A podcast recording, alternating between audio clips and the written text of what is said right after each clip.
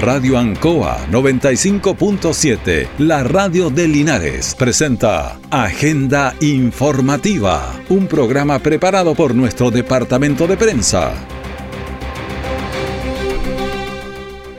Muy buenos días, bienvenidos a Agenda Informativa de la Radio Ancoa, edición de este día lunes 4 de diciembre de 2023. Vamos a ir de inmediato a las informaciones de las últimas horas preparadas por nuestro departamento de prensa. Titulares para esta edición. Desde un automóvil atacan a balazos a otro vehículo que venía desde una discoteca con siete personas. Los heridos fueron llevados al hospital. Denuncian que joven fue arrastrado por las aguas del río Achibueno mientras se bañaba a la altura del kilómetro 45 de la ruta L45 también. En San Javier, la Seremi de Salud conmemora el Día Mundial del SIDA. Estas y otras informaciones ya vienen en detalle. Aún tenemos música chilenos. Programa dedicado al mundo agrícola en Radio Ancoa de lunes a viernes desde las 12 horas. Reforzamos nuestra identidad.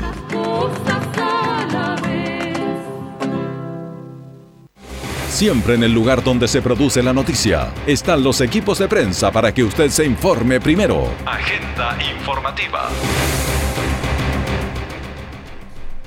Estamos en la radio Ancoa de Linares iniciando las informaciones. Estamos con 12 grados de temperatura. Está soleado, vamos a llegar a 28, es el pronóstico del día de hoy. La humedad está ahora en 66%, el viento sopla muy poquito, 5 kilómetros por hora, la presión está en 1011.2 milibares. En Linares, lesionados por impacto balístico. Esto en horas de la madrugada de ayer eh, domingo.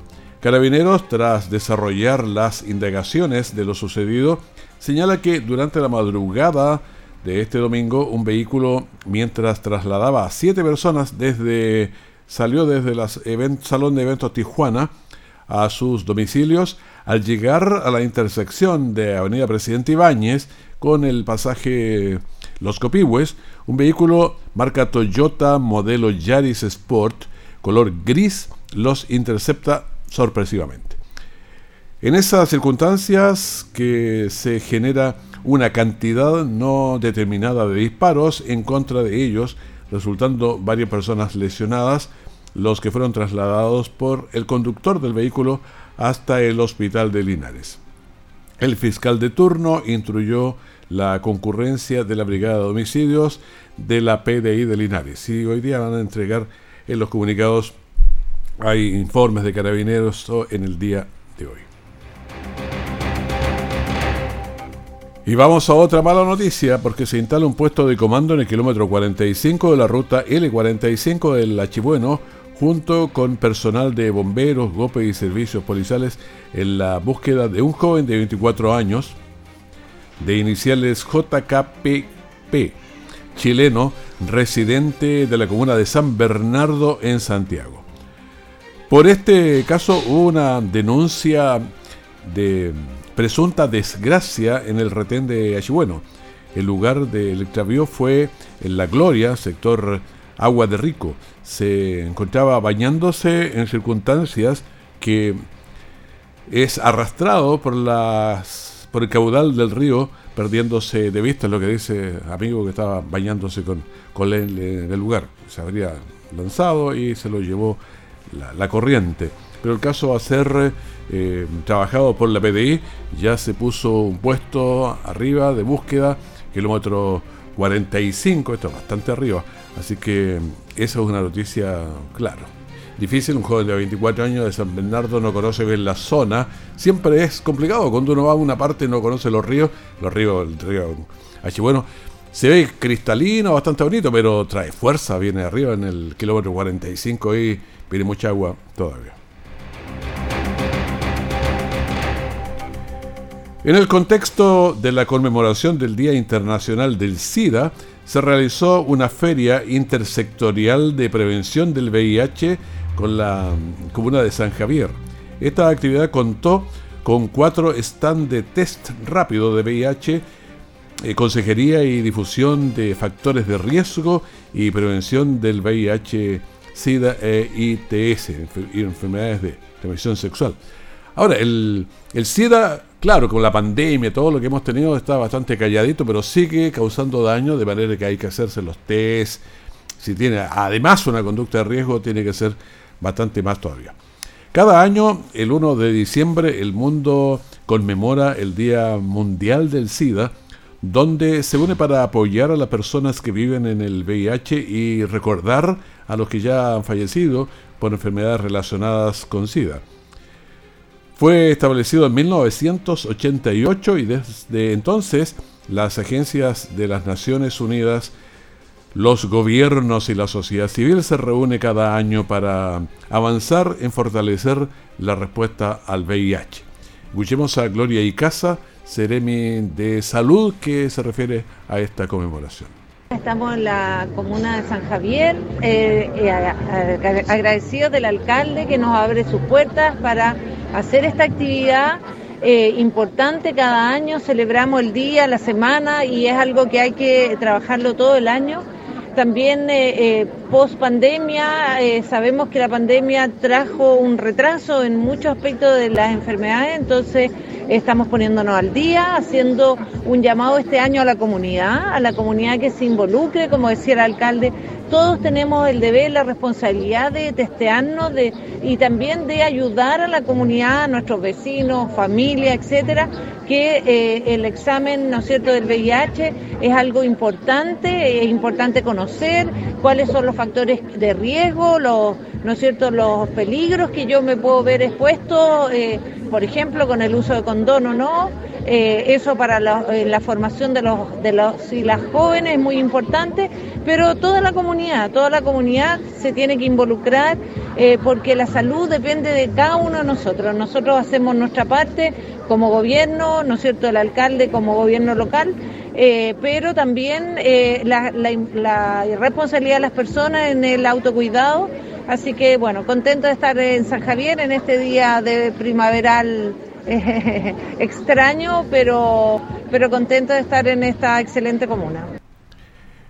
El lema propuesto por la ONU-SIDA para la conmemoración de este año hace un llamado a relevar el rol de las comunidades para poner eh, fin al SIDA, pues son las organizaciones de la sociedad civil quienes llegan directamente a los territorios para progresar en la respuesta al VIH, fortaleciendo la prevención combinada y permitiendo que la respuesta al VIH siga presente en, una constante mejora. Vamos a eh, escuchar también lo que dijo el alcalde de la comuna de San Javier, Jorge Silva, en esta conmemoración del el Día Mundial del, del SIDA.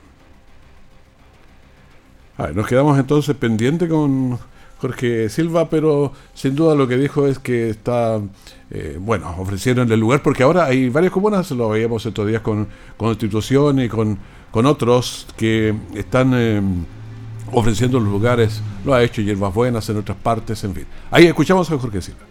Estamos en esto que ya lo hacemos acostumbradamente para sensibilizar a la ciudadanía y que también tengan eh, voluntariamente la posibilidad, ¿no es de testearse y ver cómo estamos, porque la verdad que eh, en el Día Internacional del VIH es una responsabilidad, tanto de la autoridad de salud como de la autoridad, en este caso, eh, comunal como alcalde, y junto al Departamento de Salud estamos haciendo esta feria para, como le digo, sensibilizar no tan solo a las personas que puedan tener alguna situación, sino que más bien todo ser humano debiera testearse, porque la verdad que eso es voluntario, pero aquí se hace en forma muy seria para poder tener a la ciudadanía sana y poder también interiorizarse a través de folletería, a través de las páginas sociales respecto a esta situación que no es menor y que cada vez eh, muchas veces ocultamente va creciendo, creciendo y tenemos que de alguna forma responsablemente detectarlo y poder sensibilizar y ayudar a los pacientes en caso de que lo tuvieran. Las regiones del país que concentraron el mayor número de casos confirmados de VIH eh, bueno, el año fueron obviamente la región metropolitana con prácticamente, bueno, a la mitad de los casos, 53.7%. Eh, Valparaíso también con un 8.2, Antofagasta 5.5. La principal vía de transmisión es la sexual, con un 99%. La mortalidad por SIDA ha experimentado también una estabilización desde el año 2010 hasta el 2019, presentando tasas eh, más convencionales. Ahora, durante la pandemia nos gustábamos menos, teníamos varias otras restricciones, así que también fue mejor. Por su parte, la situación de nuestra región durante la pandemia del COVID hubo una disminución en lo que mm, los reactivos de VIH, probablemente debido a que hubo una disminución en los testeos, por un lado, pero además hubo menos eh, contacto debido a las restricciones de movilidad. Para el año 2022 se notificó datos en procesos de validación, 168 casos de VIH en donde las comunas en las que mayor tasa hubo fueron en Peyúgue, en Villa Alegre, en Cúrico con 39 casos y también en Talca con 52 notificaciones. Datos entregados por la unidad de epidemiología de la Seremi de Salud de la región del Maule.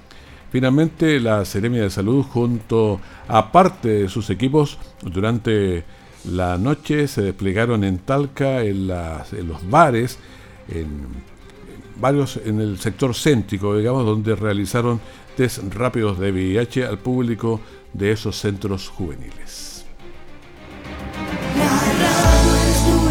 Los radiodifusores de Chile se reúnen en la región de Valparaíso los días 5, 6 y 7 de diciembre en la comuna de San Esteban en su asamblea anual donde se debatirá sobre el presente y futuro de la industria radial. Patrocinan Gobierno Regional de Valparaíso, Ilustre Municipalidad de San Esteban, Ilustre Municipalidad de los Andes, Corporación Pro Aconcagua, Codelco Andina, Buses Ahumada e In Situ Family Vineyards. La radio, el medio más creíble de Chile. Celebremos en el Valle de la Concagua los 90 años de Archie y los 101 de la radiodifusión en Chile. Todo el acontecer noticioso del día llega a sus hogares con la veracidad y profesionalismo de nuestro departamento de prensa. Agenda informativa. La especialidad de mecánica automotriz del Instituto Politécnico Ireneo Adilla inauguró la ampliación y remodelación de dependencias para realizar aprendizajes y entregas, eh, entrega de servicio también a la comunidad. El ingreso es por la calle Santa Lucinda, en el costado poniente del instituto.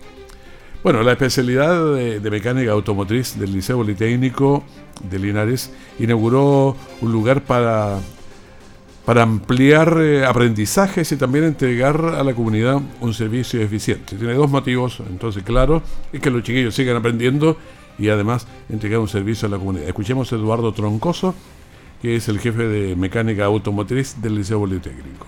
Nosotros eh, eh, buscamos este espacio y reutilizamos el área física para implementar lo que hoy día, ¿no es cierto?, podemos ver que se está inaugurando, que es el aprendizaje servicio, que consiste justamente en trabajar con nuestros estudiantes de cuarto medio, en que ellos llenen a la práctica lo que acá en nuestra especialidad el cuerpo docente, ¿no es cierto?, les enseña de acuerdo a su malla curricular. Bueno, en el módulo emprendimiento, los alumnos ven en la práctica cómo se trabaja, con cómo se generan resultados y se van entregando buenas eh, relaciones de aprendizaje y también ver cómo se entrega en la vida real un emprendimiento, la relación entre calidad y precio. Mejor precio, mejor calidad, pero tiene que haber una relación ahí. Escuchemos a Erna Bravo, que es la coordinadora comunal de educación básica. Esta iniciativa que fue generada por este prestigioso establecimiento educacional tiene como objetivo retroalimentar el currículum en forma práctica y prestar un servicio a la comunidad a un muy bajo costo y eh, aprovechamos esta instancia para invitar a la comunidad linarense a agendar una hora con el establecimiento para utilizar estos servicios a un costo bastante menor que en otros lugares. Y también tenemos lo que dijo Claudia González, que es la directora del Instituto Politécnico. La idea es que invitamos a la comunidad a, ocupar este servicio. Eh, como decía Eduardo también, eh, hay un número de contacto donde ustedes pueden agendar su hora y pueden venir a hacer un diagnóstico, una pre-revisión técnica, lavado de auto y no sé, cualquier tipo, eh, cualquier revisión básica de su automóvil lo pueden venir a hacer acá para apoyar los aprendizajes de nuestros estudiantes porque la mejor forma de que nuestros nuestros estudiantes puedan aprender es poniendo en práctica los aprendizajes que se le entregan diariamente. Bueno, eh, esa ampliación y remodelación permite a los alumnos de mecánica automotriz perfeccionar sus aprendizajes y además generar recursos de apoyo al establecimiento. Agricultores de Longaví se capacitaron en manejo primaveral en huertos de frambuesas. La jornada fue liderada por el equipo del Instituto de Investigación Agropecuaria INIA, quien eh, capacitó a los agricultores del sector La Puntilla, entregándoles conocimientos para enfrentar de mejor manera la etapa de precosecha de productos como la frambuesa y los morones. Bueno, hasta la localidad de La Puntilla arriba se trasladaron los equipos del Prodesal de la Municipalidad de la Comuna de Longaví para brindarles esta capacitación a los agricultores de la zona información que fue proporcionada por el equipo profesional del INIA Maule y que abordaron temas de precosecha de productos como los morones y las frambuesas. Carmen Gloria Morales, directora del INIA Maule, nos dijo. Bueno, para nosotros es importante el transferir conocimientos, compartir todo lo que es la información eh, de investigación eh, aplicada que estamos desarrollando en nuestros proyectos.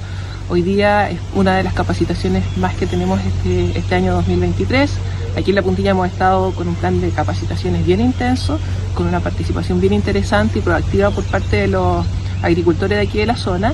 Y hoy día el tema que vamos a abordar es manejo primaveral y lo que significa la pre-cosecha, eh, al corte de lo que se viene la nueva temporada, entendiendo que han habido desafíos importantes desde el punto de vista climático y eso también ha incidido hoy día en, en los cultivos estén un poquito más retrasados. Tenemos fríos todavía, eh, lo que ha hecho que eh, tenemos que tomar decisiones eh, que no estábamos acostumbrados frente también a lo que significa presencia de nuevas plagas, inundaciones y, temperaturas más bajas. Así es que como institución hoy día es cómo acercamos esta información para una mejor toma de decisiones por parte de los agricultores y agricultoras de aquí del sector La Puntilla. Bueno, hay muchos cambios ahora con el clima un poco más fresco, entonces hay que ir adaptando y preguntarle a los profesionales que a su vez están capacitando con otros países para ir sabiendo cómo manejar esta situación que es bastante nueva. Alejandro Sangüesa, profesional de la Oficina Agrícola de Longaví, señaló. Hoy en día tenemos presente a línea de Raigüen acá en el sector de la puntilla en una capacitación de manejo primaveral en huertos de frambuesa.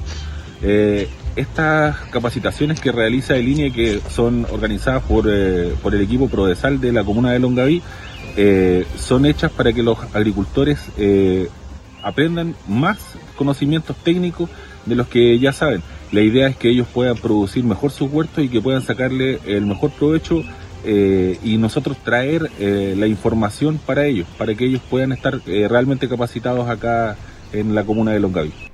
Los agricultores presentes agradecieron la información proporcionada, la que les permite afrontar la temporada de cosecha con mayores resguardos, ya que las condiciones del clima han generado preocupaciones por los resultados de las próximas cosechas. Nunca es tarde. Espacio para compartir opiniones de temas que a usted le interesan. Salud, educación, seguridad, medio ambiente, servicio de avisajes. Lunes a viernes de 15 a 17 horas. Conéctate con Vale Cáceres en el 95.7 Radio Ancoa o por internet www.radioancoa.cl. Puedes participar enviando tus mensajes o audios al WhatsApp más 569 6192 6838. Porque nunca es tarde.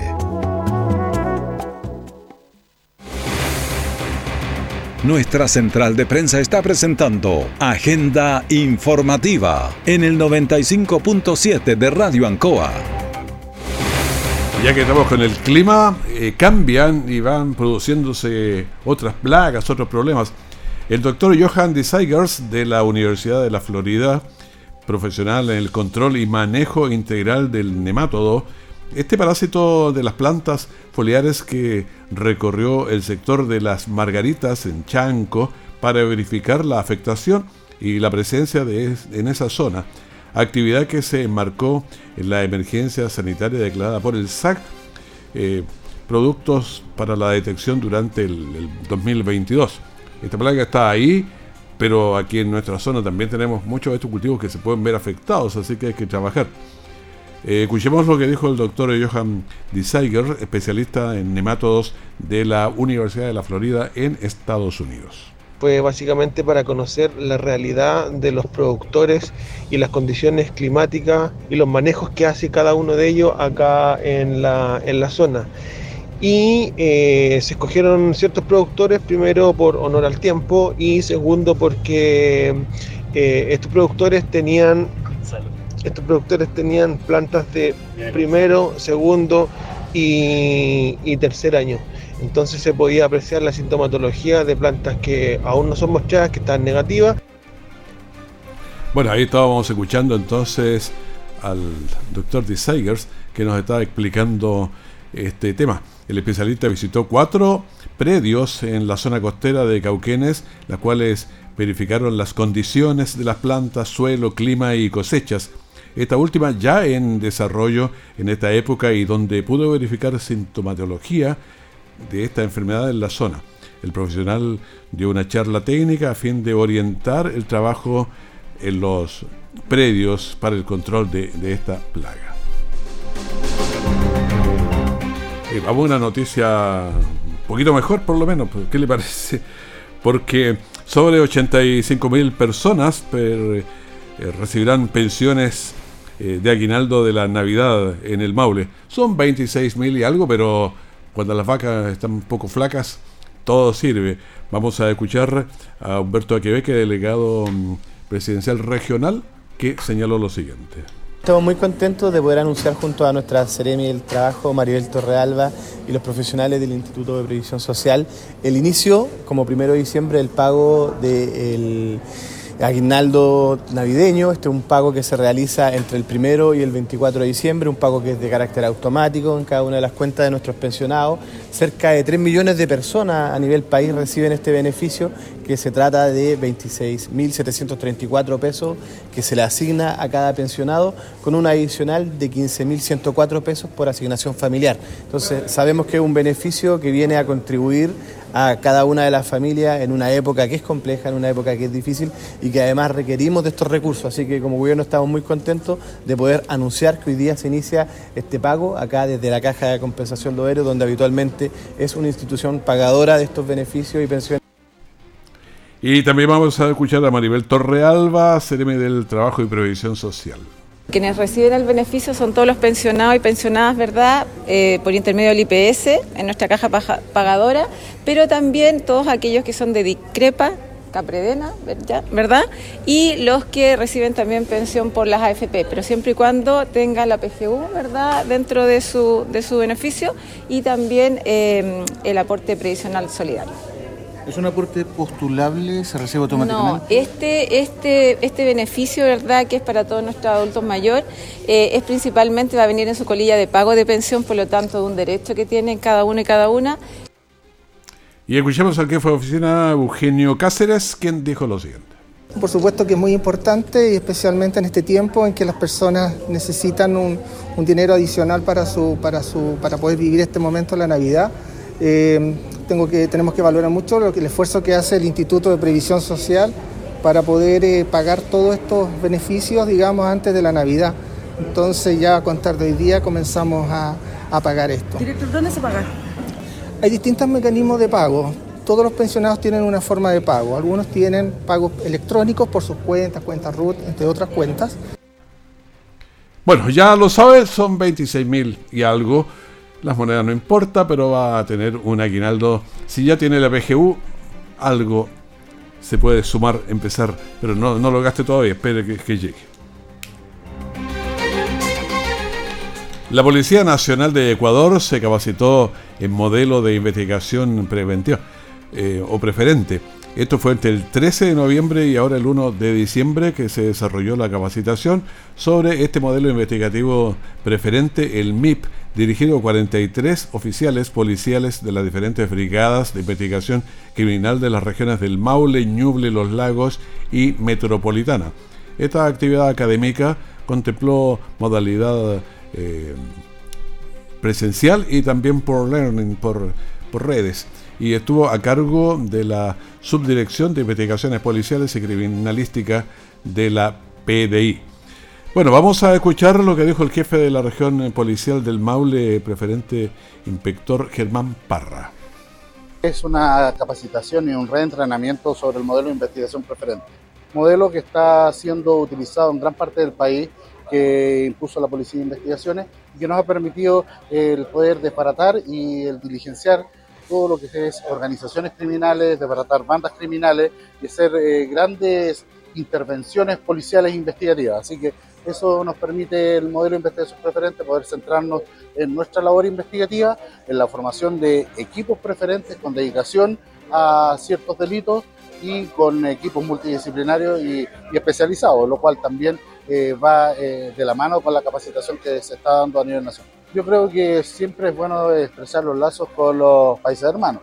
Eh, siempre la investigación debe ser una a nivel nacional y toda se tiene internacional y se tiene que ir perfeccionando. Así que creo que las experiencias tanto chilenas como las ecuatorianas en este caso a ambos nos sirven ambos nos sirven para enfrentar el delito, el delito va mutando, se va modernizando y eso es lo importante, adquirir experiencias eh, eh, transversales para enfrentar estos delitos. Por otra parte, el teniente Víctor Jaya Vallas de Ecuador señaló esta visita nos ha permitido intercambiar experiencias y revisar los métodos con los que cuentan nuestras policías en Ecuador.